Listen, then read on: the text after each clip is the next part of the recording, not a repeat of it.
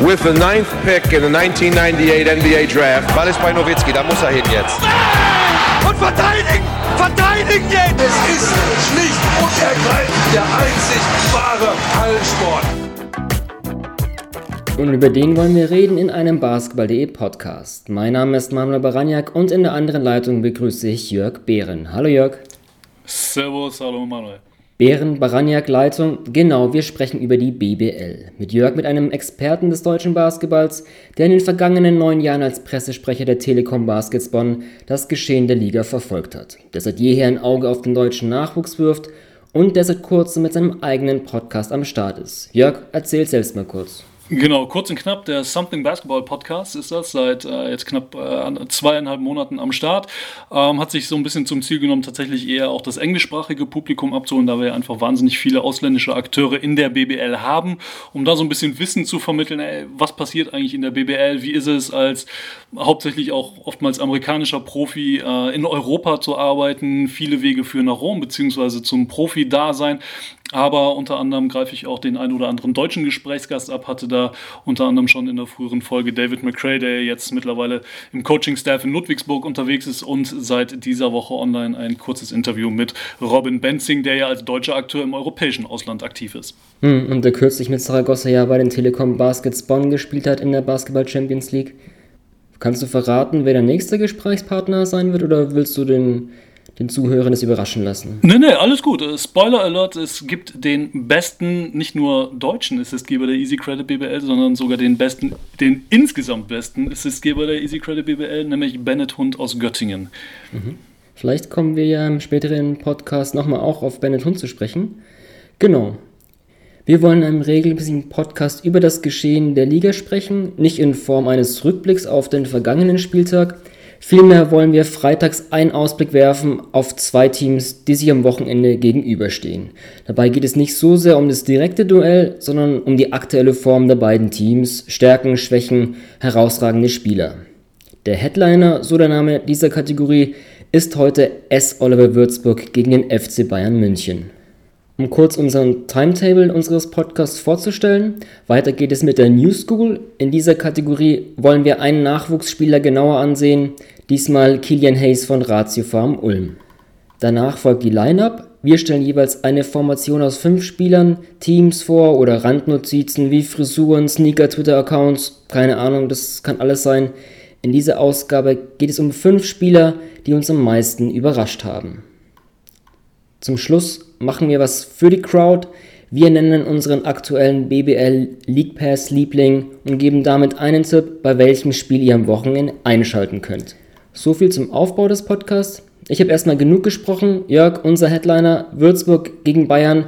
Du hast bisher Würzburg öfter gesehen. Was kannst du zur aktuellen Form der Würzburger sagen? Tatsächlich. Ähm, wie du sagtest, Würzburg gegen, gegen München, Sonntag, 27.10. um 15 Uhr sogar im Free TV für diejenigen, die keinen Magenta Sport Account haben sollten. Äh, ich hatte das äh, große Vergnügen, tatsächlich auch Würzburg schon in der, in der Preseason äh, mir anschauen zu dürfen.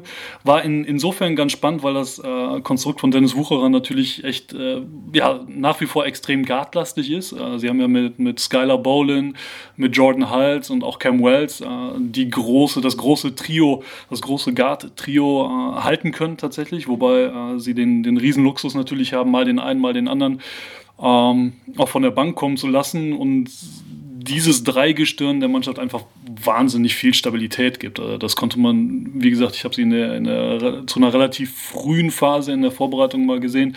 Äh, da konnte man sehen, dass die Mannschaft da wahnsinnig stabil ist. Ähm, ne, weil, die, weil alle drei durchaus auch mal den, den Ball dominieren können und äh, mit ihren diversen Fähigkeiten dann dementsprechend auch der entsprechenden Line-Up auf dem Feld ein, äh, ein anderes Gesicht geben können, sodass dementsprechend auch die ganzen Neuen im Team ähm, genug Zeit haben, um, naja, um ihre Rolle zu finden und äh, um im Wucherer-System ihren, ihren Platz zu finden. Ähm, ja, und insofern ist das, ist das ein ganz spannendes Konstrukt. Jetzt haben sie natürlich dann auch noch den, den äh, verletzten Ausfall mit, äh, mit Chapman, haben dafür Victor Rudd reingeholt, der, sagen wir mal, seiner Form noch dezent hinterherläuft. Ich glaube, um kurz einzugreifen, Dennis Wucher hat in einem beim letzten Spiel gesagt in einem Magenta Sport Interview, dass es äh, schlechter nicht werden kann. Das ist schon mal eine ehrliche Meinung. Ähm.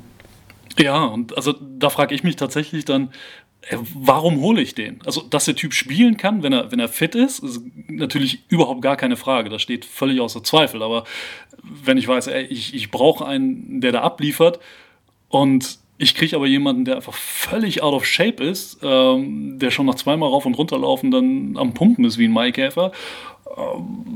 Weiß ich nicht, ob das, ob ich da nicht vielleicht doch noch eventuell wen anders hätte finden können oder ne, ist der Markt tatsächlich, was, was Big Man angeht, momentan einfach so, so ausgedünnt, dass, äh, dass man sagt, okay, ich nehme das jetzt bewusst in Kauf ähm, und, und gib ihm dann einfach noch die zwei, drei Monate auf dem Laufband, bis er halt in Shape ist. Ne?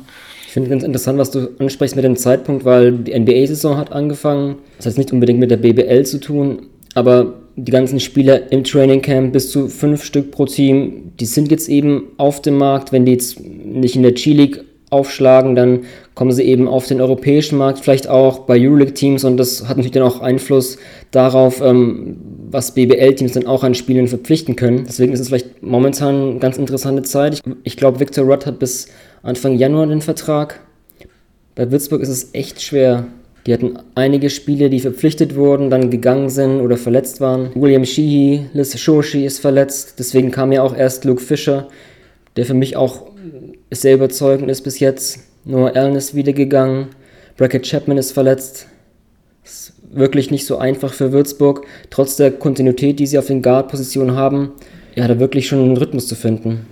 Ja, genau. Du brauchst halt, also gerade auf groß brauchst du halt einfach auch Leute, die die halt liefern können. Ne? Also, du hast ja schon gesagt, also mit Luke Fischer haben sie da definitiv einen, ähm, der das kann.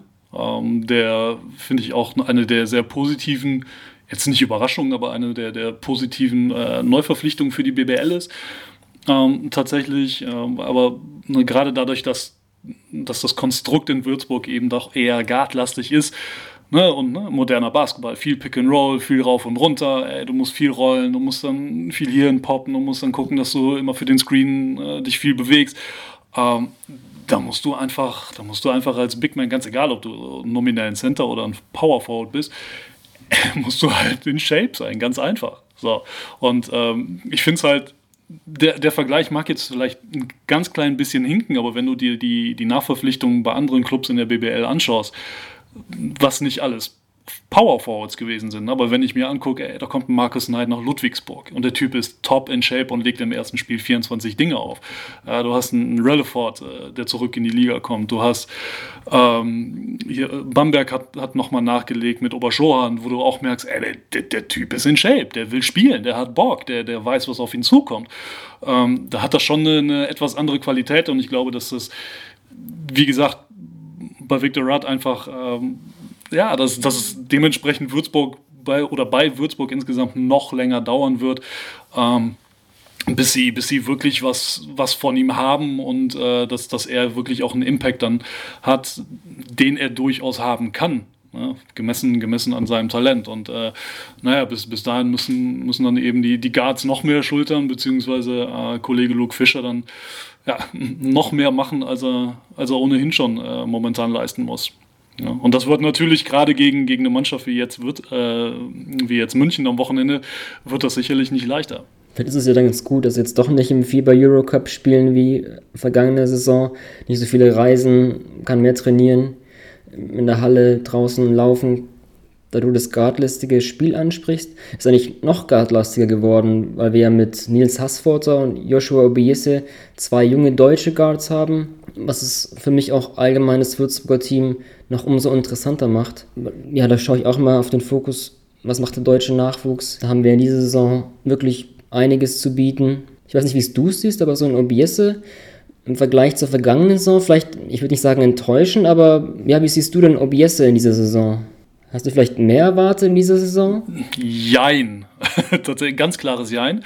Äh, ganz ich, ich glaube, ganz klares Jein. Nein, ich denke, bei, bei Joshua Obiese ist einfach so, dass das jetzt ey, dieses berühmt-berüchtigte zweite Jahr ist. Ne? Der hat letztes Jahr, war der auf einmal da, für viele, die, die sich halt weniger so in dem, in dem Jugendbereich aufhalten und Ähm, da war natürlich dann dementsprechend auch der Hype wirklich groß. Ich habe mich neulich noch mit, mit irgendwem unterhalten, wo es dann darum ging, ey, warum meldet er sich letztes Jahr zur Draft an?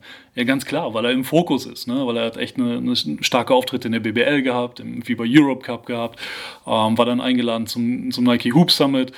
Ähm, so, und da ist der Hype für, für einen jungen Mann schon extrem groß. Und dann musst du diese, diese Welle natürlich reiten. Es hat für ihn halt jetzt nicht geklappt, was ihm auf der anderen Seite, denke ich, einfach die Möglichkeit gibt, jetzt eben, ne, wo, wo er weniger im Spotlight ist, wirklich an, an, seinen, ja, an, an seinen Fähigkeiten zu arbeiten.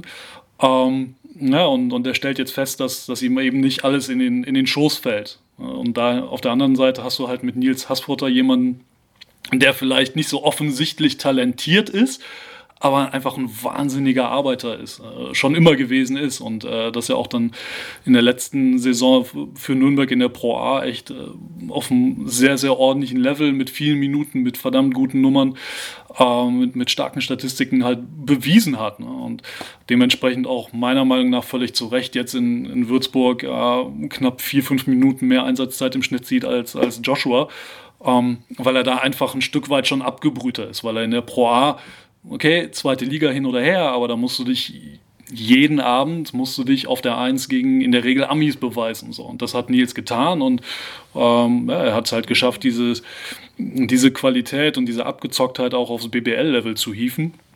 Und ähm, der ist definitiv einer der von den, von den jungen deutschen Guards, äh, die da durchaus überzeugen und dann natürlich dementsprechend den Leistungsträgern auch äh, ja, ein paar Pausen auf der, auf der Bank zuschustert. Hm, ja, ich erinnere mich an das erste Saisonspiel in Oldenburg, das er reingekommen, Ende des ersten Viertels.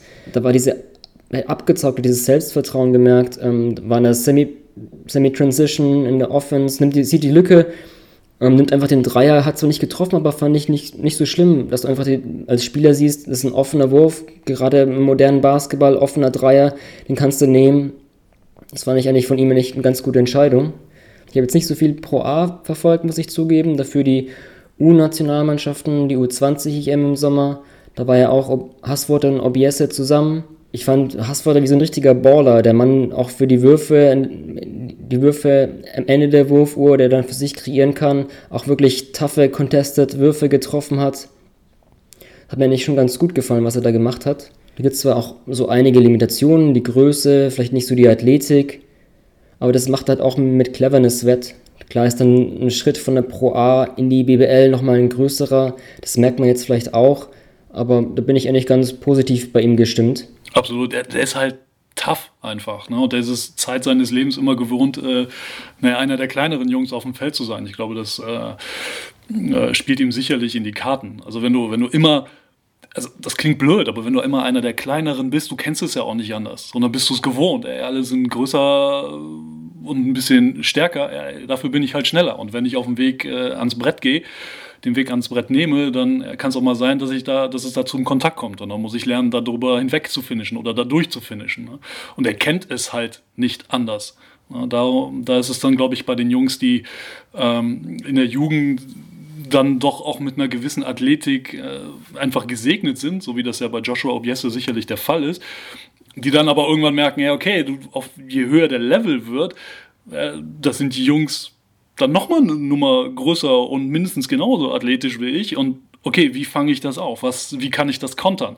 Ja, und äh, da glaube ich, hat Hassfutter ihm in, in dem Aspekt sicherlich ein bisschen was voraus. Und wie du gerade sagtest, auch jetzt im Sommer bei der U20 äh, EM war er definitiv einer der Jungs, die, äh, die damit am konstantesten äh, performt haben, definitiv und dazu beigetragen haben, dass, dass die äh, U20 da am Ende mit der Bronzemedaille äh, aus dem Turnier gegangen ist. Ja, vielleicht noch ein Punkt zu Biesse, was ich mich auch immer frage, allgemein was die deutsche Nationalmannschaft betrifft, die zwei ist ja so die vakanteste Position. Und wenn wir da auf den Nachwuchs blicken, okay, was haben wir denn da für Spieler? Ist es dann ein Spieler, der mehr auf der 1 spielt, der so der Floor General ist oder eher auf der 2 besser aufgehoben ist, der sekundäres Playmaking bringt? Das ist auch bei Obiese, wenn wir jetzt in die Zukunft blicken, auch eine große Frage. Also ich habe von Würzburg jetzt das Spiel gegen Oldenburg und gegen Berlin gesehen, auch eine Halbzeit gegen Bayreuth und da fand ich einen Ballabsatz ganz gut. Also da gab es einige Situationen, wo er gute Reads gezeigt hat, wo er so antäuscht, okay, ich nehme jetzt den, den Pin-Down-Screen nicht, sondern cutte in die Zone, statt jetzt irgendwie hochzukommen. Da fand ich eigentlich ganz gute Entscheidungen. Da habe ich ein ganz gutes Spielverständnis, Ball abseits bei ihm gesehen.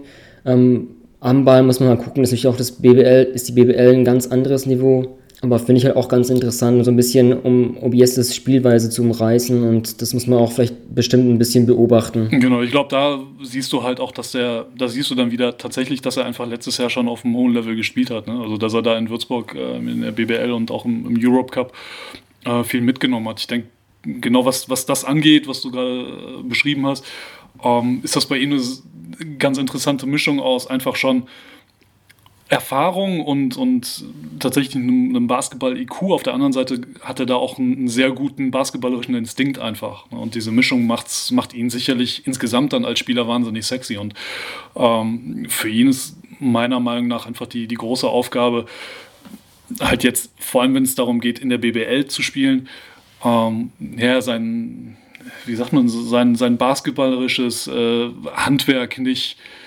nicht komplett ad acta zu legen, sondern halt das auf dem Feld zu bringen, was er halt nun mal kann. Und das ist unter anderem halt auch Tore schießen. Ne, wenn wir es jetzt mal so ausdrücken. Weil der, wenn du, wenn du, wenn du dir seine Pro B-Spiele anguckst, der hat jetzt zwar dieses Jahr erst zwei Spiele gemacht in der Pro B für Würzburg, aber trotzdem, da legt er 20,5 Punkte, 3,5 Rebounds auf.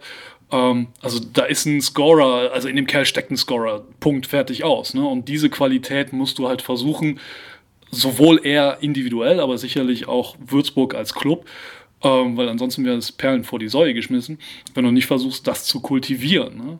Und äh, ich glaube, ein ganz gutes Beispiel, wenn wir, dann, wenn wir nun mal schon mal in Würzburg sind, ist einfach jemand wie DeMar Green der, der, wo ganz früh damals erkannt wurde, ey, der, der Typ kann scoren, fertig aus. Also gebt ihm, die, gebt ihm die Freiheit, ob, das jetzt, ob der jetzt einen deutschen Pass hat oder nicht. Wenn er scoren kann, dann soll der für uns den Scorer geben.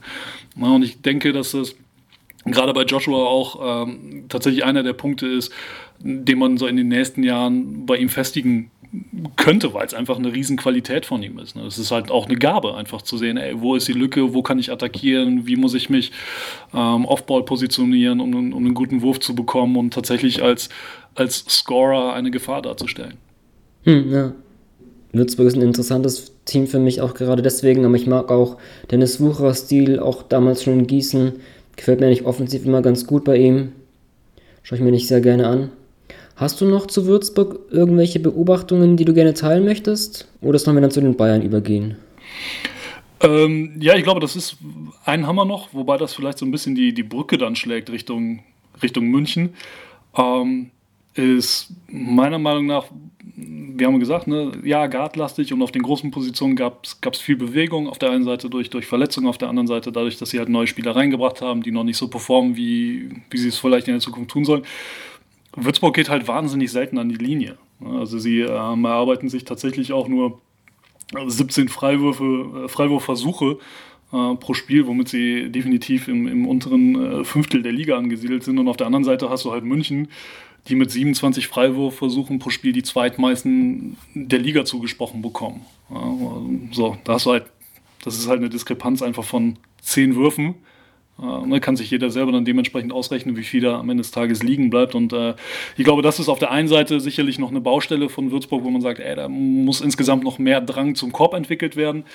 Auf der anderen Seite ist es aber auch tatsächlich schon mit eben Blick auf das Spiel am Sonntag vielleicht auch einer der Faktoren, wo man sagt, okay, defensiv muss ich einfach versuchen, München vom Korb wegzuhalten und auf der anderen Seite dementsprechend selber mehr Druck auszuüben, um da äh, wie gesagt, selber ja, mal an die Linie zu kommen und einfache Punkte abzugreifen. Ja, wo du es gerade ansprichst, auch letztes Jahr, wo ich das Würzburger Team ein bisschen länger analysiert habe, ist mir das auch aufgefallen, dass es einfach auch systembedingt, glaube ich, ist, diese wenigen Freiwürfe, weil die Würzburger einfach ein Jump-Shooting-Team sind. Also Cameron Wells, Jordan Hulse, Skylar Bolin, die den Großteil der Offensive schultern, das sind einfach Werfer. Obwohl Jordan Hals, ich habe es vor kurzem getwittert, als Stefan Koch auch in der Übertragung gesagt hat und er sich gewundert hat, ob er mit Blick auf seine BBL-Freiwurfquote von, ich glaube, 97 Prozent, ob es vielleicht der beste Freiwurfschütze des Planeten ist. Dann habe ich mir auch einfach mal die Arbeit gemacht, habe mir seine gesamte Freiwurfstatistik als, ähm, Prof, als Profi in, in Europa ausgerechnet und kam da auf eine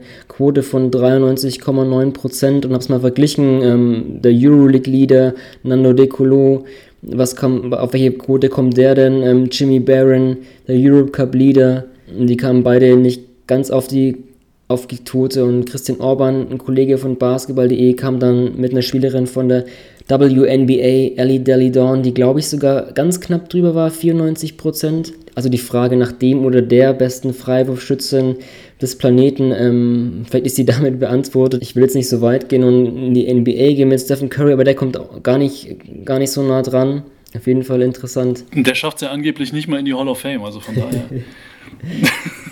es, es wäre dann Tempering gewesen, wenn Michael Jordan irgendwie ihn zu sehr wertgeschätzt hätte. Ähm, Vielleicht zumindest bei Magic Johnson wäre es so gewesen. Ich glaube, wir, wir driften ein bisschen ab. Dann lass uns doch zu den Bayern gehen. Du hast Würzburg ein bisschen häufiger gesehen, aber trotzdem an dich die Frage, wenn du von Bayern was gesehen hast, welche Fragen hast du dir vielleicht gestellt? Vielleicht kann ich dir ja versuchen dann zu beantworten, als jemand, der die Bayern ein bisschen häufiger gesehen hat. Naja, ich, ich denke mal, die, die große ähm also im Prinzip gibt es für mich so zweieinhalb Fragen, aber, aber die eine beantwortet sich äh, oft, tatsächlich auch schon von allein. Ich glaub, glaube, die große Frage bei München allgemein ist, naja, was machst du mit Sportsfreund Nelson? Was, was ist mit der Eins tatsächlich? Ne? Wie, wie, äh, wie groß ist da der Handlungsbedarf? Inwiefern ähm, stört es diese Maschine FC Bayern München, dass das äh, eine Position ist, wo es augenscheinlich noch nicht so ganz rund läuft, auch wenn er, äh, auch wenn er da wahnsinnige Defensivqualitäten natürlich hat. Ähm, der Marcus Nelson auf der anderen Seite dann tatsächlich immer wieder der, der Schrei nach ne, mehr Petri Koponen, weil wenn der Typ auf dem Feld ist, ey, dann liefert der einfach unfassbar ab. Ähm, ja, und, und die größte Frage, die, die ich persönlich immer bei so einem extrem ausgeglichenen Kader ähm, gerne stelle, ist, hey, was machst du mal in einem engen Team? Wer ist bei denen the man? Äh, wem gibst du den Ball, wenn du, wenn du ein enges Spiel hast? Ähm, aber direkt an dich, wenn du ne, derjenige von uns beiden, der, der deutlich mehr München äh, gesehen hast, äh, wie, gut, wie gut rollt die Maschine schon? Ja, das muss man vielleicht bei Bayern immer auf zwei Ebenen sehen, Euroleague und BBL. Ich denke, offensiv ist noch einiges an Feinjustierung möglich, aber ich denke, das ist bei einem Team von Dian Radonic vielleicht immer so, weil es doch eine Mannschaft ist, die mehr über die Defense kommt. Das hat man auch in den letzten Jahren in der BBL bei ihm gesehen. Wo du gerade ansprichst, so ein Petri Koponen, frage ich mich auch immer, ob die, ja, so ein Spiel, ob der vielleicht noch besser eingebunden werden könnte. Das war auch letztes Jahr die Frage mit Derek Williams, und ähm, in dem Sinne auch eine weitere Frage aufzuwerfen, wie ist denn Greg Monroe eingebunden? Das ist auch für mich so, dass es offensiv vielleicht noch nicht so äh, optimal laufen kann, aber ich denke auch, dass die Bayern ein Team sind durch Radonic, das im Saisonverlauf einfach noch ein bisschen laufen wird. Nichtsdestotrotz ist diese Frage nach dem Einser eine Frage, die stellt sich bei Bayern ja schon seit, seitdem sie nicht fast schon in der ersten Liga sind. Also da gibt's auch immer, gab es auch immer unterschiedliche Spielertypen. Wenn wir jetzt mal weiter zurückgehen, Spiele wie Malcolm Delaney, Tyrese Rice, die auf der 1 so dominant waren, auch durch ihr Scoring, dass die halt auch da das Team so getragen haben. Und jetzt Maudolo nimmt natürlich auch so eine Rolle ein, der offensiv wirklich sehr, sehr gut spielt, aber halt auch als Scorer auftritt und hat einen unglaublichen Touch von außen über seinen Crossover-Dribbling, seine Stepback-Dreier. Da müssen wir, glaube ich, gar nicht sprechen. Aber das ist halt auch mal so eine Frage. Er wird vielleicht nie der Floor Channel sein, muss er auch gar nicht. Ich meine, jeder Spieler entwickelt er sich so oder spielt nach seinen Stärken. Aber es ist halt trotzdem bei den beiden die Frage, will man diesen Floor Channel? Braucht man den? Ähm, mein, wie werden halt dann auch die anderen Spieler eingebunden? Ein guter Pick-and-Roll-Spieler, ein guter Bigman kann auch nur so gut sein, wie halt auch der Ballhändler gut ist, wie er dann, wie er eingesetzt werden kann. Das finde ich trotzdem so die, die Frage nach der 1. Ich denke mal, in der BBL ist die Frage nicht so vakant. Aber auf Euroleague-Niveau, vor allem auch im Blick auf die Ansprüche, die Bayern natürlich haben, endlich mal in die Euroleague-Playoffs einzuziehen, ich glaube, es ist nicht möglich mit, mit der 1, wie sie gerade besetzt sind. Wenn TJ Bray wirklich im Kalenderjahr 2019 nicht mehr zurückkommt, dann ist ja auch die, die, die Hälfte der Hauptrunde der Euroleague ja auch schon vorbei. Ähm, ich, ich bin mal gespannt, auf die nächsten Spiele auf Euroleague-Ebene sind ganz interessant bei den Bayern. Also wir sprechen gerade das Spiel in, in, Würzburg an, dann kommt in der BBL eine Pause und dann kommt Real Madrid, dann geht es nach Baskonia, dann nach Fenerbahce Istanbul, dann zwei Tage später das nächste BBL-Spiel gegen Alba Berlin. Also wirklich vier große Hausnummern nach dem Würzburg-Spiel. Das ist dann der ja, härteste Stretch, den die Bayern in dieser frühen Saisonphase bewältigen müssen. Und ich denke mal auch, dass dann die Bayern bestimmt evaluieren, was so ein Nelson wirklich dem Team bringen kann. Ja, genau. Vor allem, wie du wenn das eben genau so der Fall ist, wie du gerade sagtest, ey, du hast gerade auf den großen Positionen so viele Jungs, die im Pick and Roll oder dementsprechend Pick and Pop, ganz egal wie du es jetzt spielst, ähm, die da wahnsinnig effektiv sein können. Ne? Und du hast eben nicht diese, diese Verteilerstation auf der Eins. Ne? Ähm, dann dann wird es echt, echt, echt holprig. Oder du versuchst halt das Ganze eher dann ähm, ne, auf den Flügel zu verlagern, ne, wo du mit Lucic und mit Jedovic natürlich, natürlich auch zwei, zwei durchaus kreative Spieler hast. Ja, wobei man dann wieder darüber streiten kann, ja, sind das echte Ballhändler? Oder, oder ist das nicht vielleicht tatsächlich jemand, den du, was weiß ich, im Fall von Lucic, wo du sagst, naja, lass den mal lieber Offball spielen und dann ist er auf, unter dem Aspekt eine Gefahr, wohin gegen Jedovic durchaus ja auch mal, auch mal den Ball führen kann. Ja. ja. ja. Jedovic hat sich auf jeden Fall in den vergangenen Jahren wirklich sehr weiterentwickelt. Also manchmal habe ich schon fast das Gefühl, er wird ein bisschen unterschätzt, weil er jemand ist, der seinem Spiel immer neue Ebenen hinzufügt. Also Ballhändler auf jeden Fall kann er ganz gut kreieren, kann gut kreieren, kann attackieren. Dazu in der Dazu hat man jetzt schon gesehen in der frühen Saisonphase, dass er jetzt schon den gegnerischen Einser verteidigt. Sieht man auch, dass er defensiv sich in seiner Karriere stark verbessert hat. Und dann ist auch also die Frage, okay, braucht man dann so einen ähm, guten Verteidiger wie Nelson, wenn man jetzt jemanden wie Jedovic hat auf der Eins oder macht man halt, bekleidet man die Eins dann nicht auch auf eine andere Weise, zumal ja auch die Bayern eine gute Team-Defense haben unter Radonic ich würde auch nochmal auf, auf Greg Monroe gerne eingehen, weil aus neutraler Perspektive finde ich es ja auch ganz interessant, wenn wir schon Derek Williams angeschnitten haben, so ein Spieler mit der NBA-Vita, wie halt der, in der integriert wird in so ein BBL, in so ein Euroleague-Team. Bei Williams fand ich das offensiv nicht so optimal, wo ich mich immer gefragt habe, okay, was ist denn jetzt seine wirkliche Stärke in dem System? Da wurde er häufig im Post eingesetzt, in der ISO, aber sonst so ein bisschen im System gehangen, würde ich es mal nennen. Aber ja, so wirklich integriert fand ich eigentlich nicht. Und deswegen finde ich, kann man auch gerne dann die Frage bei Greg Monroe stellen, wie er da in das System integriert wird. Zum Beispiel im Pick and Roll finde ich ihn nicht so stark. Also ist kein schneller Abroller und ist auch nicht so ein Spieler wie ähm, Devin Booker, sein Vorgänger, der auch dann per Short Roll dann einfach mal den Midrange Jumper genommen hat. Das hat man beim Monroe nicht auch nicht gesehen bis jetzt.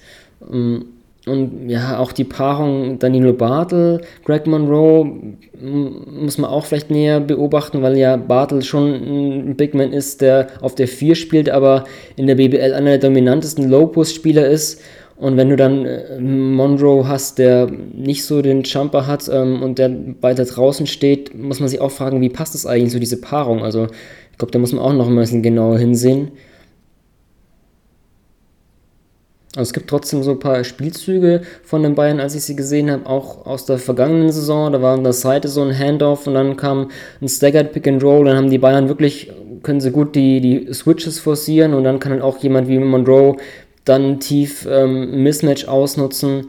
Da gab es eigentlich ganz gute Beispiele, wie ein System so integriert war, seine Passfertigkeiten in den Spielen, die ich bisher gesehen habe, das war eigentlich fast seine größte Stärke. Also vom Post, von der Dreilinie, wie er da die, die Spieler, die Cutter eingesetzt hat, das fand ich eigentlich ja, mit dem, fast am besten, was, was Monroe gezeigt hat. Definitiv. Und ich glaube, dass man daraus auch noch versuchen müsste, eigentlich mehr zu machen. Ne? Also ich sage jetzt nicht, dass, das, dass er irgendwann zu, zu Rashid Malbasic oder John Bryant wird, was seine Passqualitäten angeht, aber, aber der, der, Typ hat einfach echt ein starkes Spielverständnis, hat, eine, hat die Größe und halt einfach auch naja, die, die Skills dann den Ball dahin zu bringen, wo er halt in dem Moment äh, dementsprechend hin muss. Ne? äh, Habe ich gar nicht so erwartet, muss ich sagen. Ich, ich, auch nicht, hatte ich so tatsächlich auch nicht über, auf dem Schirm, weil na, wenn du den Kerl halt das erste Mal siehst oder so wie man ihn ne, als, als erstes immer wahrnimmt, ist das einfach ein Riesenbrocken von, von Mensch, der, der einfach gesegnet ist mit einer, mit einer echt starken Athletik äh, und darüber natürlich primär kommt. Äh, dementsprechend wäre das sicherlich, gerade was das sein Passing angeht, eben auch in Kombination mit Bartel kannst du da, glaube ich, noch deutlich, noch mal deutlich mehr draus machen, wo dann sagt, wo man vielleicht dann eher sagt, okay, äh, gerade dadurch, dass er dieses Midrange-Game nicht hat, ja, dann pack ihn halt in den Low-Post und Bartel auf den High-Post. Ja, und, und dann hast du vielleicht, äh, dann hast du unten eine Verteilerstation, du hast oben mit Bartel einen wahnsinnig spielintelligenten Spieler, ähm, der von da aus agieren kann und, und nicht äh, quasi umgekehrt ist, dass Bartel unterm Korb ist und wie seinerzeit eben mit Booker auf dem, auf dem High Post oftmals. Ne? Und ähm, ich kann mir auch vorstellen, dass das, was du angesprochen hast, dass Monroe da noch nicht so richtig irgendwie im, im Fluss ist und im System drin ist, kann ich mir vorstellen, ist auch einer der Gründe, weswegen ähm, momentan halt Leon Radosevic für dieses ganze Bayern-System so wichtig ist, weil er eben genau diese Komponente aus, aus, dem, äh, aus der Mitteldistanz eben mitbringt. Mhm, ja. Ist auch mein, ist auch mein Gefühl, sag mir, wenn ich da falsch liege, aber gefühlt muss Leon in letzter Zeit länger und öfter ran als, als noch zu Saisonbeginn. Also war ja auch Anfang der Saison in der Rotation vor Matthias Lessor, ähm, war gegen Willoban an, anders, hat Lessor mehr gespielt. Klar, Radoschewitsch hat seine Stärken in der Defense, im Pick and Roll. Da wird Monroe in der, in, im Pick and Roll ein bisschen attackiert defensiv. Da muss man ganz ehrlich sagen, das ist eine Stärke von Radoschewitsch. Und deswegen hat er auch viele Minuten gesehen. Gegen Oldenburg fand ich ganz interessant, dieser 15 zu 0 Lauf im dritten Viertel. Ähm, wer, wer war da die Big Man-Kombo? Alex King und Leon Radoschewitsch. Also ganz interessant. Manron hat, glaube ich, in den letzten 17 Minuten, glaube ich, gar nicht gespielt. Das fand ich auch ganz interessant. Ähm, ich kann mir schon vorstellen, dass im Laufe der Zeit dann schon Lessor mehr Minuten sieht und in der Rotation dann hinter Monroe der Backup ist, wenn auch seine Stärken besser ausgenutzt werden im Pick and Roll, weil Lissor ein Spieler ist, der da wirklich schnell, explosiv abrollt, was man auch gegen Willoban, was man gegen Willoban gesehen hat. Danilo Bartel kann ja eigentlich auch auf die 5 gehen, aber in dieser Saison hat man es eigentlich bisher nicht gesehen, wird vielleicht auch in der Saison selten wirklich auf der 5 spielen. Mit der Zeit, wenn der Euroleague-Kalender auch so hart bleibt und man das merkt, dann werden dann auch, wird dann auch ein Spieler wenn, wie ein Greg Monroe auch mal in der BBL aussetzen. Ja, macht ja auch Sinn. Ich, wenn du dir die, die BBL-Zahlen äh, anschaust, tatsächlich, also rein die, die vier Partien, die sie schon gespielt haben, du hast einen Paul Zipser mit durchschnittlich 22 und ein paar gequetschte äh, Minuten, der am, am längsten auf dem Feld steht.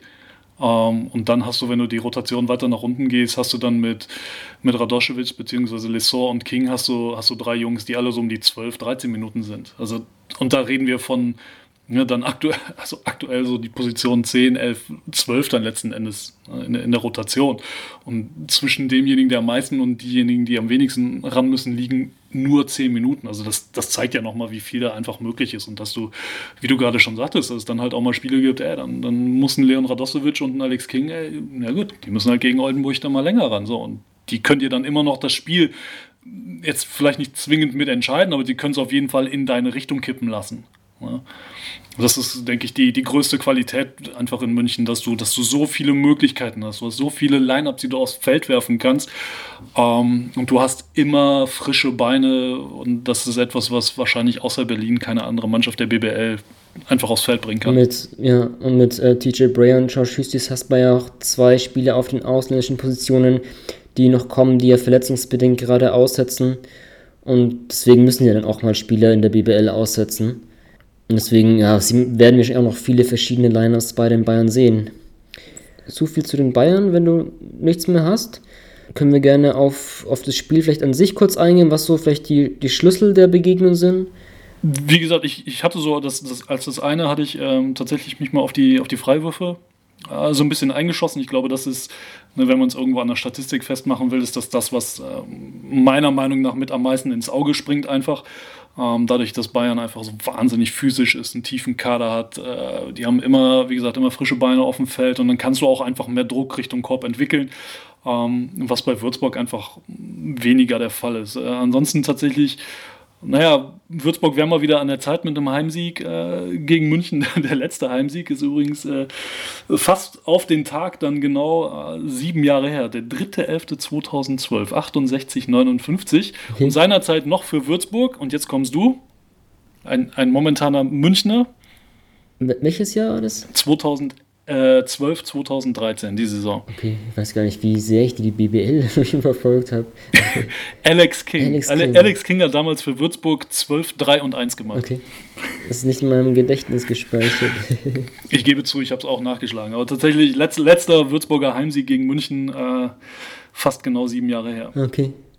Ja, ich, ich hatte irgendwie gerade, ich war so Würzburg gegen Bamberg, ähm, habe so einen Robin Benzing Game Winner, ähm, vielleicht verwechsel ich da auch irgendwas, aber ähm, das war ja auch ein bisschen früher. Aber es war ein, war ein anderes großes B. Ähm, ja, was ich bei Würzburg ganz interessant finde, defensiv ist es ein Team, das gerne switcht. Also als ich das Berlin-Spiel gesehen habe, die haben das natürlich auch dann ein bisschen ausgenutzt und hatten auch große Lineups teilweise mit Nils Giffer auf der 2, wo dann auch ja, das ausgenutzt wurde und dann der Ball in den Post zu Giffer gegen Skylar Bowling ging. Da bin ich auch gespannt, ob die Bayern versuchen, das auszunutzen, weil die auch eine große Formation haben mit Lucic auf der 3, der eigentlich auf die 4 spielen, gehen kann. Njedovic, der auf der 2 spielt, eigentlich auch auf der 3 spielen kann, ob vielleicht die Bayern da ein bisschen ihre größten Vorteile ausnutzen. Ähm, da würde ich vielleicht auch einen Schlüssel aus Sicht der Bayern ausmachen. Und dann, ja, vielleicht ist es dann für Würz aus Würzburger Sicht auch der Schlüssel, da wirklich ein bisschen schneller zu gehen, ähm, in die Transition zu gehen, während die Bayern dann doch eher auf Setplay gucken. Definitiv, ja. Also ich kann mir vorstellen, dass das genau der, der Knackpunkt sein wird. Ne? Wie, wie geht äh, Würzburg damit mit dem Münchner Lineup um und, und wie kriegen sie es hin, diese, diese Physis zu matchen? Dementsprechend. Gut, das war unser Headliner. Würzburg gegen Bayern. Ich denke mal, wir haben ganz interessante Punkte herausgearbeitet, was zum einen die individuelle Klasse betrifft, auch interessante Nachwuchsspieler. Nachwuchs ist vielleicht ein ganz gutes Stichwort, um unseren nächsten Punkt zu besprechen. Wir wechseln jetzt in die New School und da wollen wir auf Killian Hayes von Ratio vom Ulm schauen einer der aufregendsten Verpflichtungen des Sommers. Ein 18-jähriger französischer Point Guard, der jetzt das Vertrauen bekommt, um ein BBL-Team, das auch im Eurocup spielt, auf der 1 anzuführen. Jörg, du hast, glaube ich, das Derby gegen Ludwigsburg gesehen. Was ist denn dir da so hängen geblieben, was, was Killian Hayes betrifft? Genau, ähm, ich hatte tatsächlich das, das große Vergnügen, mich auch vorher mit der äh, Partie schon ein bisschen zu beschäftigen. Und ähm, naja, wenn du halt irgendeine Mannschaft in der BBL hast, die gegen Ludwigsburg ran muss, dann weißt du ey, ganz genau, es, es wird auf den Einser extrem ankommen, weil Ludwigsburg einfach ne, unter John Patrick in guter alter Manier unfassbar viel Druck auf den Einser dementsprechend ausübt. Und äh, tatsächlich auch äh, Ludwigsburg die Mannschaft in der BBL ist, die einfach 15 gegnerische Turnover pro Spiel forciert. Und da weißt du, naja, wenn Ulm dann dementsprechend mit einem 18-jährigen Talent da anrückt, dann haben die den genau auf dem Kieker und werden dann nochmal mehr Druck ausüben, was sie ja dann auch tatsächlich gemacht haben. Also da ähm, konnte man ganz schnell merken, ey, der Junge Talent hin oder her und der ist unfassbar talentiert. Tatsächlich hat, hat eine tolle Größe für einen Einser, äh, hat eine Wahnsinnsspielübersicht, aber ähm, du merkst halt dann, ey, er ist halt auch erst 18. So, und dann kommen da eben teilweise gestandene, äh, gestandene europäisch gewachsene Guards an und äh, ja, zeigen dir da mal defensiv, wo der, wo der Hammer hängt. Ähm, naja, was dann am Ende des Tages dazu geführt hat, dass, äh, dass Hayes dann da auch mit, mit fünf Turnover in noch nicht mal 14 Minuten äh, einen eher unschönen Abend hatte tatsächlich. Ähm, ich glaube, das ist einfach noch so der, die größte Baustelle bei ihm. Ähm, dass er halt, naja, dass man sagt, ey, weißt du was, du hast die Verantwortung und du darfst aber auch die Fehler machen, solange die Fehler irgendwann im Laufe der Zeit dann, dann weniger werden. Äh, nichtsdestotrotz konnte man auch gerade in dem Spiel gegen, äh, gegen Ludwigsburg wieder merken, was der Junge für ein, für ein tolles äh, Gefühl für das Spiel hat, ne? indem er dann da äh, sowohl selber attackiert, aber dann auch die, die Nebenleute findet. Ähm, ist eine, eine, ganz, ganz spannende Verpflichtung. Äh, gerade auch natürlich, weil er mit Per Günther dahinter jemanden hat, der ihm der einfach schon alles gesehen hat. Ne? Und äh, ähm, ihn da wahnsinnig viel noch mit auf dem, auf dem Weg geben kann, tatsächlich. Ja, die Turnover sind so auch ein großes Thema von ihm. Ich habe jetzt die Saisonstatistiken zu dem frühen Zeitpunkt noch nicht im Kopf, aber das erste Spiel gegen Fechter, da hat er sogar acht Turnover, obwohl es mir eigentlich so ja, mit am besten von ihm gefallen hat. Also wir, haben jetzt, wir nehmen jetzt am Donnerstag auf. Ich habe das ähm, Eurocup-Spiel am Mittwoch gegen Monaco nicht gesehen, aber habe davor alle Pflichtspiele von Ulm gesehen. Und da ist mir das Spiel gegen Fechter, ja, hat mir, am hat mir am besten gefallen eigentlich bei Killian Hayes, obwohl er eben die acht Turnover hatte. Da waren halt die Turnover nicht aus dem Druck entstanden, sondern waren halt einfach super Leichtsinnsfehler, so beim Einwurf oder er ist mit dem Fuß auf die, auf die Mittellinie getreten.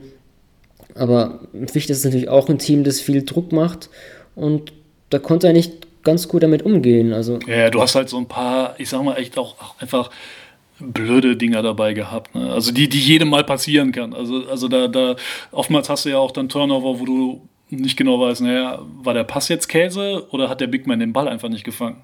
Also, also da, wo, wo die Schuld dann so, kannst du halb und halb verteilen. Äh, aber natürlich, wie du auch sagtest, ey, die Saison ist noch super jung und die haben noch nicht viele Spiele gemacht und das ist nun mal auch eine, eine extrem neu zusammengewürfelte Mannschaft, äh, auch wenn da sicherlich viele Veteranen dabei sind und auch einige Jungs, die in der BBL schon viel gesehen haben, aber trotzdem ist das einfach eine neu zusammengestellte Mannschaft mit einem neuen Coach und die müssen sich erstmal finden und das gilt gerade dann für deinen Einser, der wissen muss oder der auch erstmal ein Gefühl dafür entwickeln muss, ey, wie brauchen meine Nebenleute den Pass und, und was will Coach eigentlich genau von mir und wie kreiere ich da den, den, den richtigen Winkel, um die Leute bestmöglich finden zu können. Ne? Das ist, das, ist ja wahnsinnig viel Arbeit, die da immer auf deinen Einser äh, einprasselt. Ähm, und von daher bin ich da auch tatsächlich guter Dinge, dass das bei ihm im Laufe der Saison besser wird, gar keine Frage. Hm, ja. Also was dieses Fechterspiel betrifft, auch mit dem 8 Turnovern, was mir da positiv aufgefallen ist, sein Passspiel im Pick and Roll.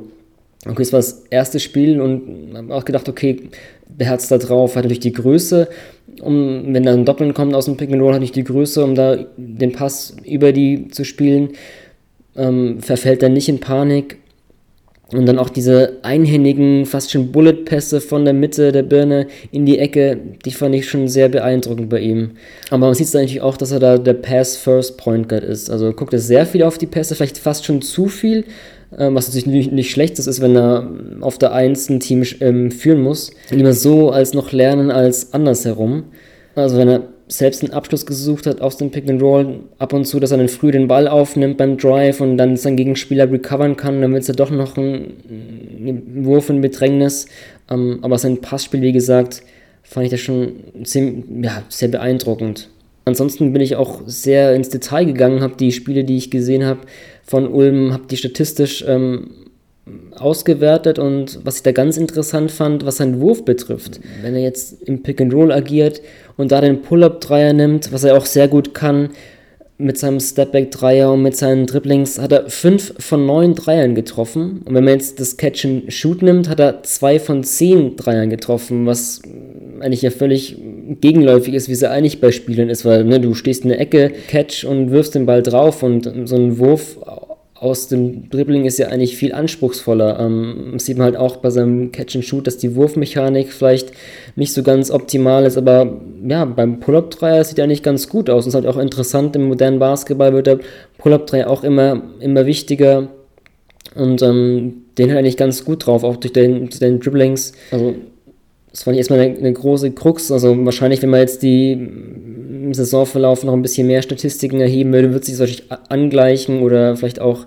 die Catch-and-Shoot-Würfe besser werden, aber... Ja, aber es ist ja gerade, wie du sagst, äh, für einen ballführenden Spieler oder für einen am Ende des Tages wahrscheinlich auch sehr balldominanten Spieler ist es ja wichtig, dass du dann dementsprechend den, den eigenen Abschluss naja, wenn du halt schon die Pock in der Hand hast und der Big Man, ganz egal, ob du Pick and Pop oder Pick and Roll spielst, ähm, du wirst den Ball halt nicht los, dass du dann trotzdem einen, einen, guten Rhythmus hast, um deinen Wurf loszuwerden und natürlich dementsprechend auch zu treffen. Äh, Finde ich, finde ich sehr, äh, ist ja eine, eine, extrem große Qualität dann letzten Endes, die du ja auch haben musst, weil, weil es dir wiederum als Point Guard andere Möglichkeiten gibt, weil dich die Verteidigung immer respektieren muss. Ja, also das wäre tatsächlich so eine Statistik, die würde ich, die würde ich als gegnerischer Coach, würde ich die immer, immer ans Reißbrett pinnen. Dass du weißt, ey, du musst auf den Typen aufpassen, wenn er den Ball in der Hand hat. Der will passen, ja, aber du musst deinen Wurf respektieren. Ähm, ne, und, und das war tatsächlich auch, ich habe gestern das Spiel gegen äh, Monaco, wie gesagt, wir zeichnen donnerstags auf. Das Spiel in Monaco habe ich nur einen Teil von gesehen. Aber da hat er auch immer eine sehr gute Mischung gefunden aus ähm, tatsächlich eigener Attacke, eigenem Abschluss und äh, die Nebenleute füttern. Ja, hat da tatsächlich äh, 15 Punkte am Ende gehabt, äh, vier von acht aus dem Feld, wobei er nur einen Dreier hatte, den er dann aber auch reingemacht hat. Ist auf dem Weg zum, zum Korb oftmals dann äh, etwas unsanft in die Bande geschickt worden. Äh, ey, dann mache ich halt die Freiwürfe rein. Ähm, also er bringt da sicherlich auch gerade was sein, sein Selbstverständnis und was sein Selbstvertrauen angeht, deutlich mehr mit als als die meisten anderen 18-Jährigen. Und das, das Lustige ist, der Junge könnte bei uns noch NBBL spielen. Hm, ja, ja, stimmt. Ulm hat ja ihn mit einem Dreijahresvertrag ausgestattet. Klar muss man mal sehen, ähm, wie lange er wirklich in Ulm bleiben wird. Ist dann einfach ein potenzieller Erstrunden-Pick oder manche sagen auch Lottery-Pick. Spätestens seit der ähm, U17-WM wird er eben so hoch gehandelt. Muss man halt auch wirklich gucken, wie lange er wirklich in Ulm bleiben wird. Ähm, aber das ist auch so ein bisschen der neue Ulmer Weg mit dem, das kann man auch ein bisschen gesamtheitlich betrachten mit dem Orange Campus, wo man halt ein Ausbildungszentrum hast, ähm, wo man Spieler ausbildet, auch wenn sie weggehen, dass sie dann vielleicht auch wiederkommen. Das ist halt auch ein, vielleicht ein, ja, ein ganz anderes Profil als Standort. Wir haben da Möglichkeiten. Ähm, das geht man halt auch dann bewusst ein, so ein Risiko in Anführungszeichen, so einen Spieler zu verpflichten. Und dann geht man halt auch dieses Risiko bewusst ein, dass er eben diese Fehler machen darf und auch machen soll. Das ist auch wichtig, da zu lernen. Ähm, was ein bisschen negativ aufgefallen ist, manchmal hadert er mit seinen eigenen Fehlern, wenn der Wurf nicht fällt oder der Pass nicht ankommt, dann so eine schulterzuckenden Gestik, dann ist er eine Sekunde nicht wach und trabt so ein bisschen zurück und ja, geht nicht in die Transition Defense und sein Gegenspieler ist dann vorne für die einfachen Punkte.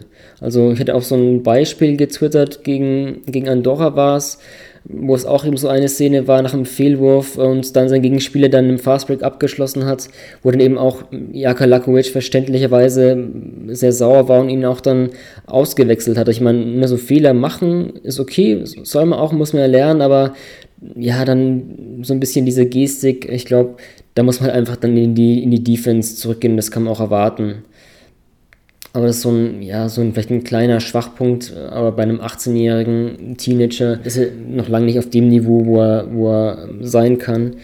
Aber ich denke auch, wenn man so einen talentierten Spieler hat, der als NBA Lottery Pick gehandelt wird, kann man auch so eine Sache mal ansprechen. Ist ja auch Teil des Scoutings und ähm, auch, auch ganz legitim, denke ich mal. Ansonsten, Jörg, hast du noch irgendwas zu Haste, was dir, was dir aufgefallen ist? ähm, tatsächlich eigentlich nicht. Ich glaube, wir haben zu ihm äh, alles gesagt, was gesagt werden muss. Ähm, ich glaube, dass das in, insofern jetzt für ihn oder, oder mit ihm tatsächlich, äh, du hast den Orange Campus ja schon angesprochen, dass das einfach in Ulm jetzt so ein neues Zeitalter nochmal einläutet. Ja, dass, du, dass du eben jetzt auch gezielt hingehst und sagst, ey, wir verpflichten nicht nur Talente aus dem, aus dem heimischen Teich, äh, aus Deutschland, sondern tatsächlich, ey, wir holen uns die Jungs auch aus dem Ausland oder wir bekommen sie sogar aus dem, aus dem Ausland und dazu noch so einen, so einen Hochkaräter, ne? dass Ulm ein guter Standort, äh, Standort ist, um, ja, um sich zu entwickeln. Äh, ich meine, wir reden von Per Günther, wir reden von Daniel Theis, wir reden von Robin Benzing. Also die, die, Liste an Jungs, die in Ulm groß geworden ist und die sich da zu Nationalspielern entwickelt haben, die ist ja durchaus, durchaus vorzeigbar. Ne? Aber da ähm, eben mit dem Campus und jetzt mit so einem Prestigeobjekt Kilian Hayes ähm, hebst du das Ganze einfach nochmal auf ein anderes Level und dann generierst du auch eine ganz andere Aufmerksamkeit und naja, in, in Zeiten wie diesen, wo viel, wo die Dinge viel transparenter sind als noch vor 10 oder von vor 15 Jahren meinetwegen, ähm, das geht ja auch an, an so einem jungen Kerl wie ihm nicht vorbei. Der kriegt das ja mit. Ne? Also selbst, selbst wenn du sagst, ey, ich bin da jetzt in Deutschland und mein, mein Deutsch ist nicht so pralle, aber du kriegst immer mit, wenn über dich geredet wird, selbst wenn du die Worte nicht genau verstehst, weil es einfach eine andere Sprache ist. Aber du weißt ja, wie viel dann letzten Endes mit dir zusammenhängt. Und ähm, also das ist schon auch, das ist auch schon Druck. Selbst wenn du von Vereinsseite immer zu sagen, äh, immer, immer zu hören bekommst, pass auf, ey, spiel dein Ding, mach deine Fehler, entwickel dich in Ruhe. Ähm, aber ich glaube, diese, dieser exponierten Rolle bist du dir trotzdem bewusst und damit muss man erstmal umgehen können. Gerade wie gesagt, als, als 18-Jähriger. Ich glaube, dass das auch für einen, für einen 25- oder 35-Jährigen äh, fast genauso schwer wäre, ne? weil du eben immer unter Beobachtung stehst und äh, dafür wie gesagt, wir haben immer wieder die Turnover hervorgehoben. Ja, natürlich, das ist eine Baustelle, aber insgesamt macht der Junge das einfach wahnsinnig gut und es ist echt ein Segen, dass wir so einen in der Liga haben und, und ihm beim Spielen zugucken dürfen. Ja, ja. Und ich glaube, es mangelt, auch, mangelt ihm auch nicht an der gesunden Portion Selbstvertrauen.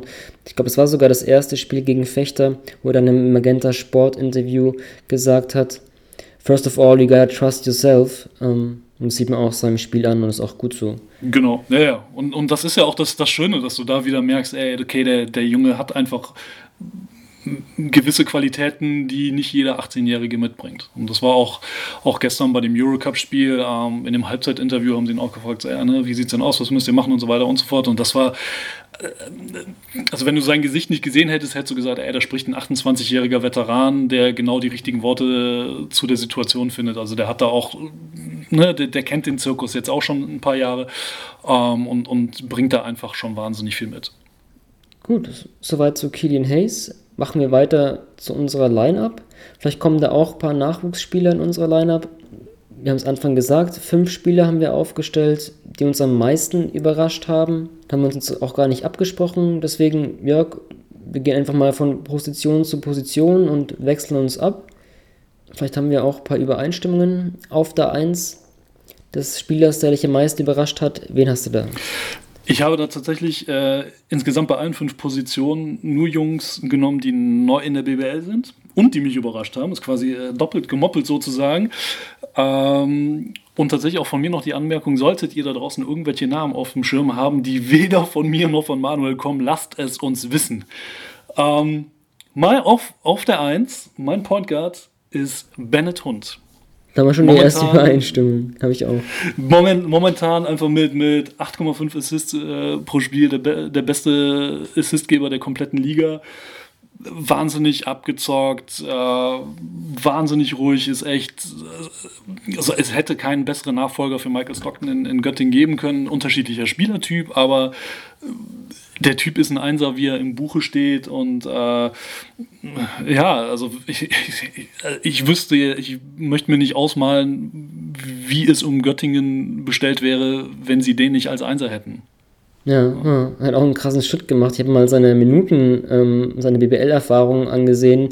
Letzte Saison zwei Spiele hat er gemacht, insgesamt 23 Minuten. In der Saison davor in acht Partien insgesamt 48 Minuten. Und jetzt nach vier Spielen hat er schon 126 Minuten. Also seine Einsatzzeit krass gesteigert, bekommt unter allen deutschen Spielern die meisten Minuten.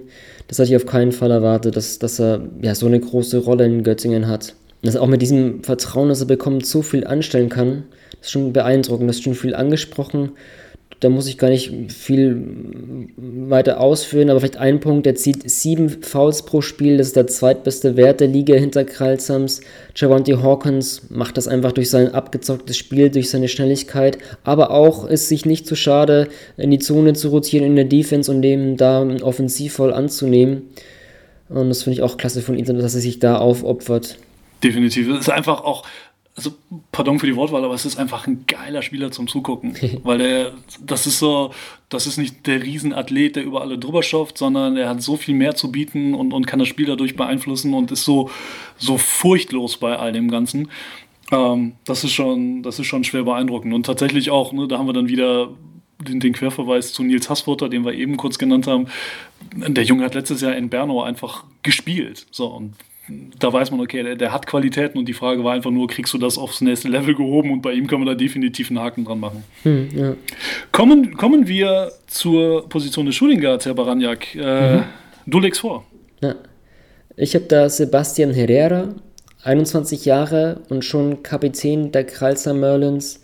Ist zwar nicht neu in der Liga und hat auch in der vergangenen Saison schon ab und zu sein Potenzial aufblitzen lassen, aber mich hat überrascht, dass er jetzt einfach mit so einem Selbstverständnis spielt, profitiert sicherlich vom guten System in Kralsheim, spielt den guten, Bas spielt den guten Basketball. Die Bonner mussten es mit, mit, ja, miterleben mit, mit sehr vielen Dreiern. Da hat Herrera mit 26 Zählern sein Career High aufgelegt, auch mit sechs Dreiern. Erst im erst paar Tage davor hat er sein vorheriges Career High mit 19 Punkten aufgestellt. Ich hätte nicht erwartet, dass er so einen großen Schritt macht. Also mir gefällt der Junge wirklich sehr, sehr gut und deswegen Herrera auf der 2. Definitiv. starker, starker Typ. Vor allem auch total auf dem Boden geblieben äh, und, und ist definitiv einer der, der, die, eine der personifizierten Erfolgsgeschichten dieses Jahr für, für Kreuzheim. Äh, der war bei mir im erweiterten Kreis. Ich habe mich tatsächlich für die, äh, bei der 2, auch wenn er teilweise sogar auf der 1 unterwegs ist äh, und da Qualitäten hat, aber nichtsdestotrotz der Junge weiß, wo der Korb hängt, Kadeen Carrington aus Ludwigsburg. Mhm, okay. Mit äh, momentan 21 äh, Punkten pro Spiel, Topscorer der Liga, äh, dazu noch ein paar Rebounds, vier Assists im Spiel, ähm, ist definitiv einer von den Jungs, wo ich sage, ey, die, die muss man sich anschauen, wenn sie, wenn sie irgendwo spielen und ähm, trägt dazu bei, dass, dass Ludwigsburg einfach wieder diese Offensivmaschinerie an den Tag legt, äh, die, die man irgendwie gestoppt kriegen muss. Aber mit, mit Herrera bin ich völlig fein. Cooler Typ. Ja, ich hatte Carrington sogar in meinem erweiterten Kreis beim Easy Credit BBL Manager, aber habe ihn dann noch gestrichen. Habe zwar dann Nick Waller-Bepp genommen, ist auch nicht schlecht, ähm, aber, aber dachte ich, bei Carrington hätte ich vielleicht doch ja, bei Ludwigsburg dachte ich mir, da kannst du nicht erwarten, dass John Patrick einen starken Guard verpflichtet und dass der gute Zahlen auf, auflegt, weil er einfach zocken kann. Ähm, und einen guten Eindruck hinterlässt. Und das macht Carrington auf jeden Fall. Absolut. Ich möchte nicht über mein Fantasy-Team reden. Ich, äh, das ist eine Katastrophe. Drum lass uns lieber über Small Forwards reden. Äh, ich, äh, Apropos Fantasy-Team, ja. ich habe Sebastian Herrera, weil, okay, ich widerspreche mich gerade. Ähm, also hat mich überrascht, aber ich wusste trotzdem irgendwie so, dass er einen Sprung machen wird. Deswegen habe ich ihn auch in mein Team genommen. Ja, der hat ja auch letztes Jahr schon durchaus mal den, den ein oder anderen Ausreißer nach oben gehabt, wo man gesehen hat, okay, ey, da, da ist da ist noch Luft nach oben, da geht noch mehr. Und äh, die Frage war dann einfach, naja, in Anführungsstrichen nur, kriegt er das irgendwie konserviert? Ne? Ähm, des, deswegen. Ähm, ich habe auf der, wo haben wir es denn jetzt hier? Auf der, auf der 3 habe ich Javonta Hawkins tatsächlich. Ich habe den jetzt einfach mal auf die, auf die 3 gesetzt, sagen wir es mal so. Aha, ja, okay. Fühl mal aus, warum. Ich habe Kralsam gar nicht so viel gesehen. Ja, einfach Einfach weil der, weil der alles, weil der alles spielen kann. Der hat einfach diesen, diesen Scoring-Instinkt, ne? Ähm, und findet immer seinen Weg ans Brett. Äh, also da kommen nicht umsonst 18,8 äh, Punkte, 3,5 Rebounds dazu. Seine, seine einzige Schwäche ist da sicherlich noch der Dreier, der fällt noch nicht ganz so bei knapp 26 Prozent.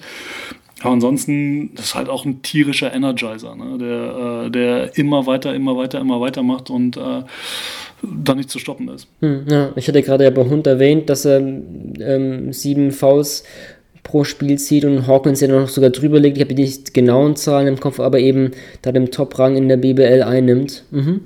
Ich bin ein bisschen klein gegangen auf der 3. Ähm, als ich es mir so überlegt habe, ähm, war ich fast dazu geneigt, nur deutsche Spieler zu nehmen, aber auf der 3 auch ein deutscher Spieler, der zwar jetzt auf der 1 spielt, aber das überrascht mich eben, weil ich ihn auf der 3 gesehen habe, aber Lukas Wank. Als ich ihn zuletzt ein bisschen mehr gesehen habe, war bei der U20 EM 2017 und da war eben ein Flügelspieler, der auf der 3 spielt. Und das habe ich eben gar nicht erwartet, dass er jetzt in Braunschweig ähm, auf der 1 spielt. Seine Zahlen habe ich jetzt gar nicht so groß im Kopf, weil ich das Anfang der Saison nicht so interessant finde. Die werden auch nicht so beeindruckend sein, was das Scoring betrifft, aber ich finde es beeindruckend, wie er auf der 1 Hustle zeigt, wie er sich defensiv reinhängt, wie einfach dann eine Position bekleidet, die ich nicht so viel erwartet habe. Und passt da gut in das Braunschweiger Konzept. Den neuen Coach Pete Strobel ähm, hatte bisher wenig BBL-Erfahrung, 2016, 17 mit Würzburg fünf Spiele gemacht, ging dann einen Schritt zurück in die Pro A, um ja, zwei Schritte nach vorn zu machen. In Köln zuletzt in Chemnitz gespielt, ist da gereift und ich hatte ihn jetzt nicht so auf dem Schirm, muss ich auch zugeben, weil ich die Pro A nicht so verfolgt habe. Aber war sehr überrascht, dass er da auf der 1 spielt und da eigentlich das Team ganz gut anführt. Klar, wechselt sich ab mit Trevor Relleford teilweise, aber hat da das Vertrauen von Pete Strobel bekommen und deswegen ein bisschen out of position. Kann auch unter 3 spielen. Ja, das, das stimmt schon. Also hat, hat mich, hat mich da auch ein Stück weit über, überrascht, dass er da bei den, ähm, eben weil ich ihn auch, ich hatte ihn auch eher mehr so als, als äh, ja, oder anders, anders gesagt, ich war mir bei ihm nie so ganz sicher, auf welcher Position er denn jetzt letzten Endes zu Hause ist. Ähm, es ist einfach gut zu sehen, dass er da jetzt äh, unter Pete Strobel einfach ja, anscheinend echt eine gute Rolle gefunden hat. Definitiv. Hm, ja. Ich glaube, dann mache ich gleich mal weiter. Auf der 4, ich bleibe bei jungen deutschen Spielern. Ist vielleicht ein bisschen überraschend, dass ich den Namen Luis Olindi sage, weil er jetzt kein neuer Spieler ist und auch mal schon seit einiger Zeit weiß, was das so der BBL bringt, aber mich überrascht so ein bisschen, der kommt für mich jetzt so ein bisschen reifer rüber, mit einer klaren Rolle. Mir scheint, er hat sehr viel an seinem Körper gemacht. Da war immer so der, ja, der schlanke, schlachsige Typ, wo du nicht wusstest, ist er ein Vierer, ist er ein Dreier. Aber mir scheint er sehr viel am Körper gemacht zu haben, ist er viel stabiler, führt sowohl in der BBL als auch in der Champions League das Bamberger Team bei den Rebounds ab, Rebounds an mit 8,5 bzw. 7,5 Rebounds pro Spiel, obwohl er im Team steht mit Elias Harris, Assemarei und Christian Senkfelder. Das finde ich schon beeindruckend, obwohl er jetzt auch auf der 3 spielt, hat an seinem Wurf gearbeitet, scheint sich in den Ecken sehr wohl zu fühlen.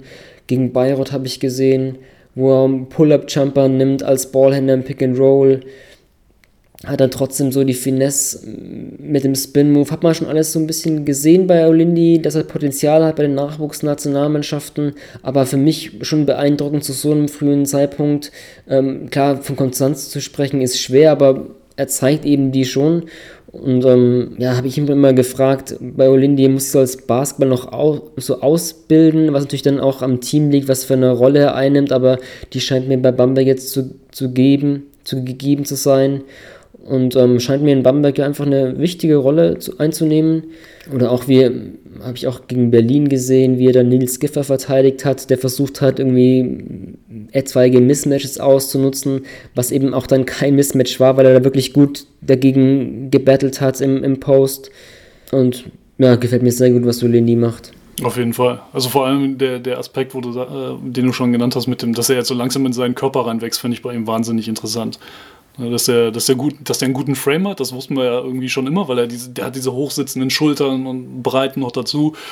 Ähm, ja, und der ist halt ja auch gerade erst 21. So, und das ist ja die, genau die Phase, wo du so langsam echt in deinen Körper reinwächst, wo du einfach dann auch ein bisschen, bisschen breiter wirst, ein bisschen an Masse zulegst. Ähm, was, was bei ihm nie, was ich bei ihm schlimm fand, ähm, dass er das noch nicht hatte, weil er einfach ein, ja, weil es einfach sehr, sehr äh, smooth aussieht bei ihm, dann tatsächlich was so was Elegantes einfach auf dem Feld hat. Ne? Und, ähm, aber jetzt, wenn du, wenn du einfach dann noch ein bisschen, bisschen mehr Masse da drauf packst und dann eben auch gegen so Veteranen, wie du gerade sagtest, Nils Giffey gegenhalten kannst, ähm, gibt das deinem Spiel nochmal eine, eine ganz andere Komponente definitiv. Ähm, ich gehe bei auf der 4 mit, äh, ich bleibe dann äh, bei Kreuzheim und tatsächlich gehe mit Quincy Ford, der so ein bisschen das das Schweizer Taschenmesser für die Merlins ist, gefühlt mit seinen äh, knapp 10 Punkten, 4 Rebounds, 2,3 Assists, äh, trifft den Dreier von außen 46 Prozent, ist da sicherlich ähm, ja, insgesamt, was, was diese zauberhafte Cinderella-Geschichte aus Hohenlohe angeht, äh,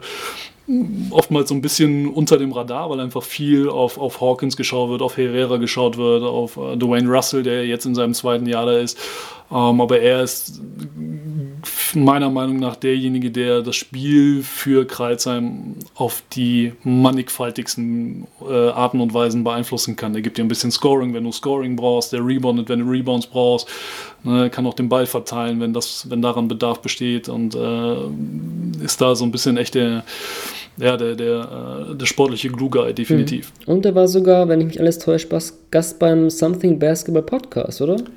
So sieht's aus. Deswegen hatte ich ihn tatsächlich auch raus, äh, rausgepickt, weil er, ähm, weil es bei ihm ganz, ganz spannend war, einfach weil er die, die letzten Jahre, seitdem er in Europa ist, er war erst in Ungarn und letztes Jahr in Belgien, ähm, gefühlt, was, was die Liga angeht, also die, die nationale Liga immer einen Schritt nach vorne gemacht hat, dafür dann ähm, im internationalen Basketball einen Schritt zurück. Er hat also mit, mit den Ungarn hat er in der BCL gespielt, dann letztes Jahr mit äh, in, in Belgien äh, Charleroi war dann, ähm, dann in der, im FIBA Europe Cup unterwegs, ne? und jetzt spielst du halt gar nicht international. Ne? Und äh, ähm, was, was viele Spieler ja auch einfach wollen. Sie wollen noch eine zweite, eine, eine große Plattform, wo sie sich präsentieren können. Und äh, da hat aber auch ganz klar gesagt, so, nee, das war mir bewusst, dass ich das hier nicht kriege, aber ich bin da in einem guten System mit, von, einem, von einem tollen Coach mit Thomas Isalo, äh, wo ich genau das, das auf einem sehr starken nationalen Level ähm, bringen kann, ja, was ich halt kann.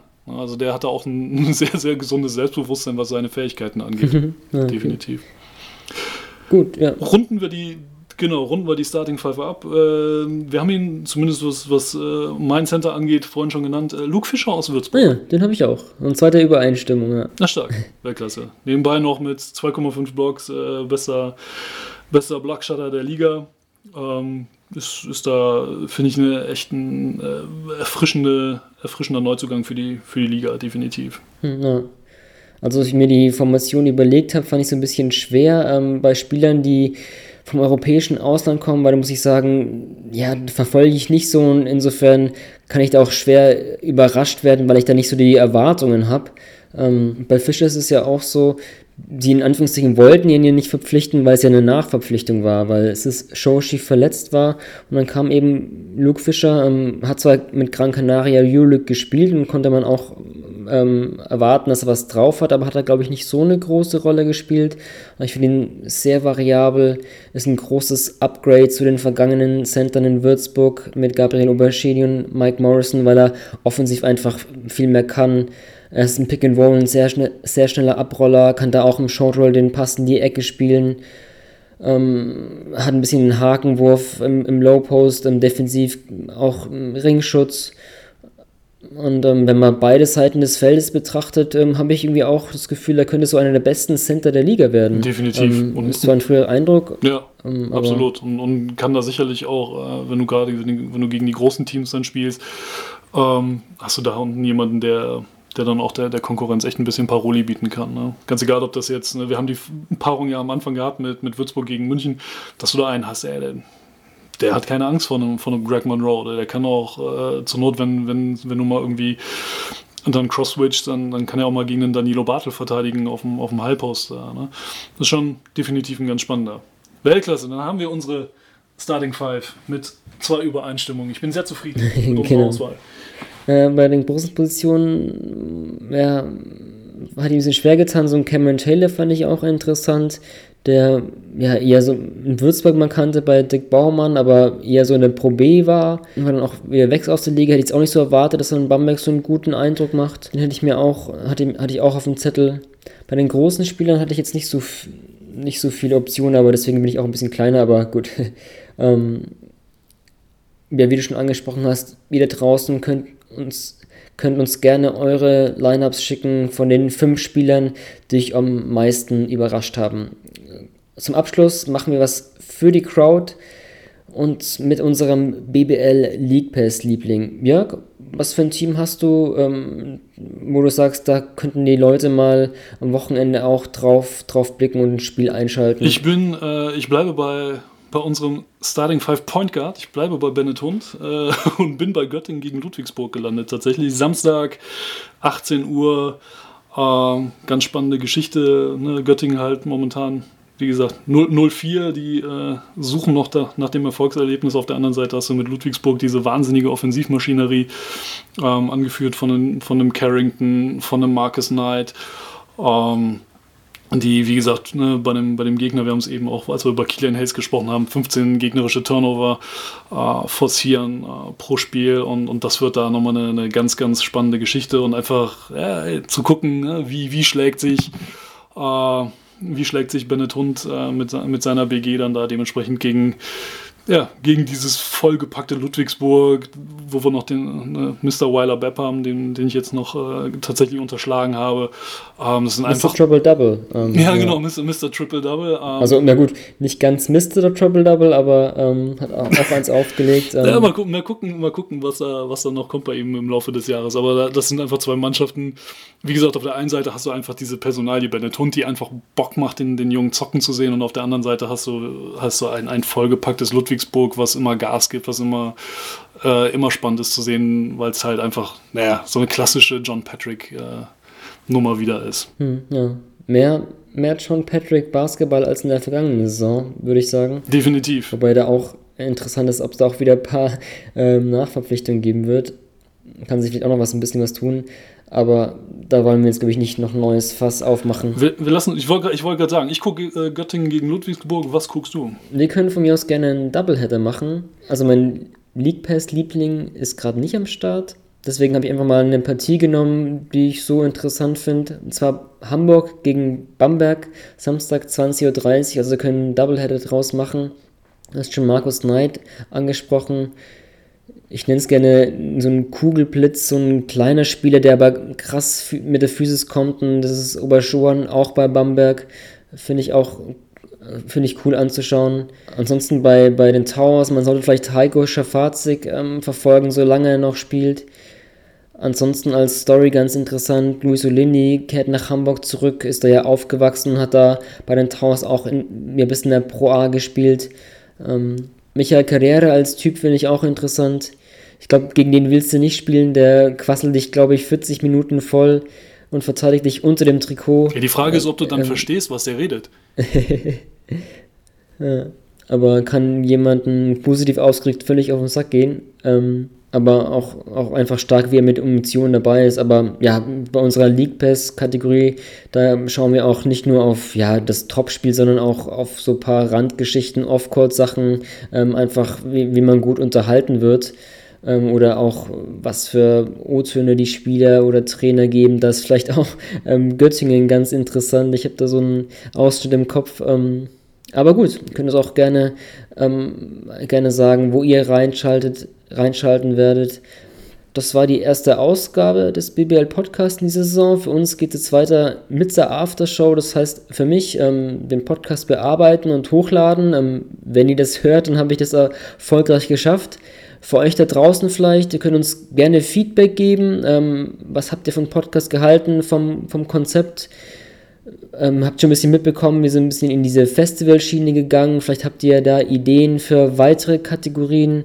Könnt ihr uns gerne schreiben, Social Media in den Kommentaren. Und gerne Vorschläge, was wir als nächstes, äh, wie wir als nächstes unsere Starting Five auch gerne aufdröseln sollen. Wie gesagt, diesmal hatten wir die neuen Gesichter. Lasst uns gerne wissen, was, was soll das nächste sein. Oder vielleicht besten Frisuren, da gibt es auch einige Kandidaten. Gut, Jörg, Dir ein schönes Wochenende und viel Spaß bei Göttingen gegen Ludwigsburg und mit deinem Favorite Bennett Hund. Ich glaube, im Hause Bären ist er sehr beliebt. Defin definitiv. Sollst du sagen? Abs absolut. und euch da draußen auch danke fürs Zuhören und bis bald. With the ninth pick in the 1998 NBA Draft. Ball ist bei Nowitzki, da muss er hin jetzt. Und verteidigen! Verteidigen jetzt! Es ist schlicht und ergreifend der einzig wahre Hallensport.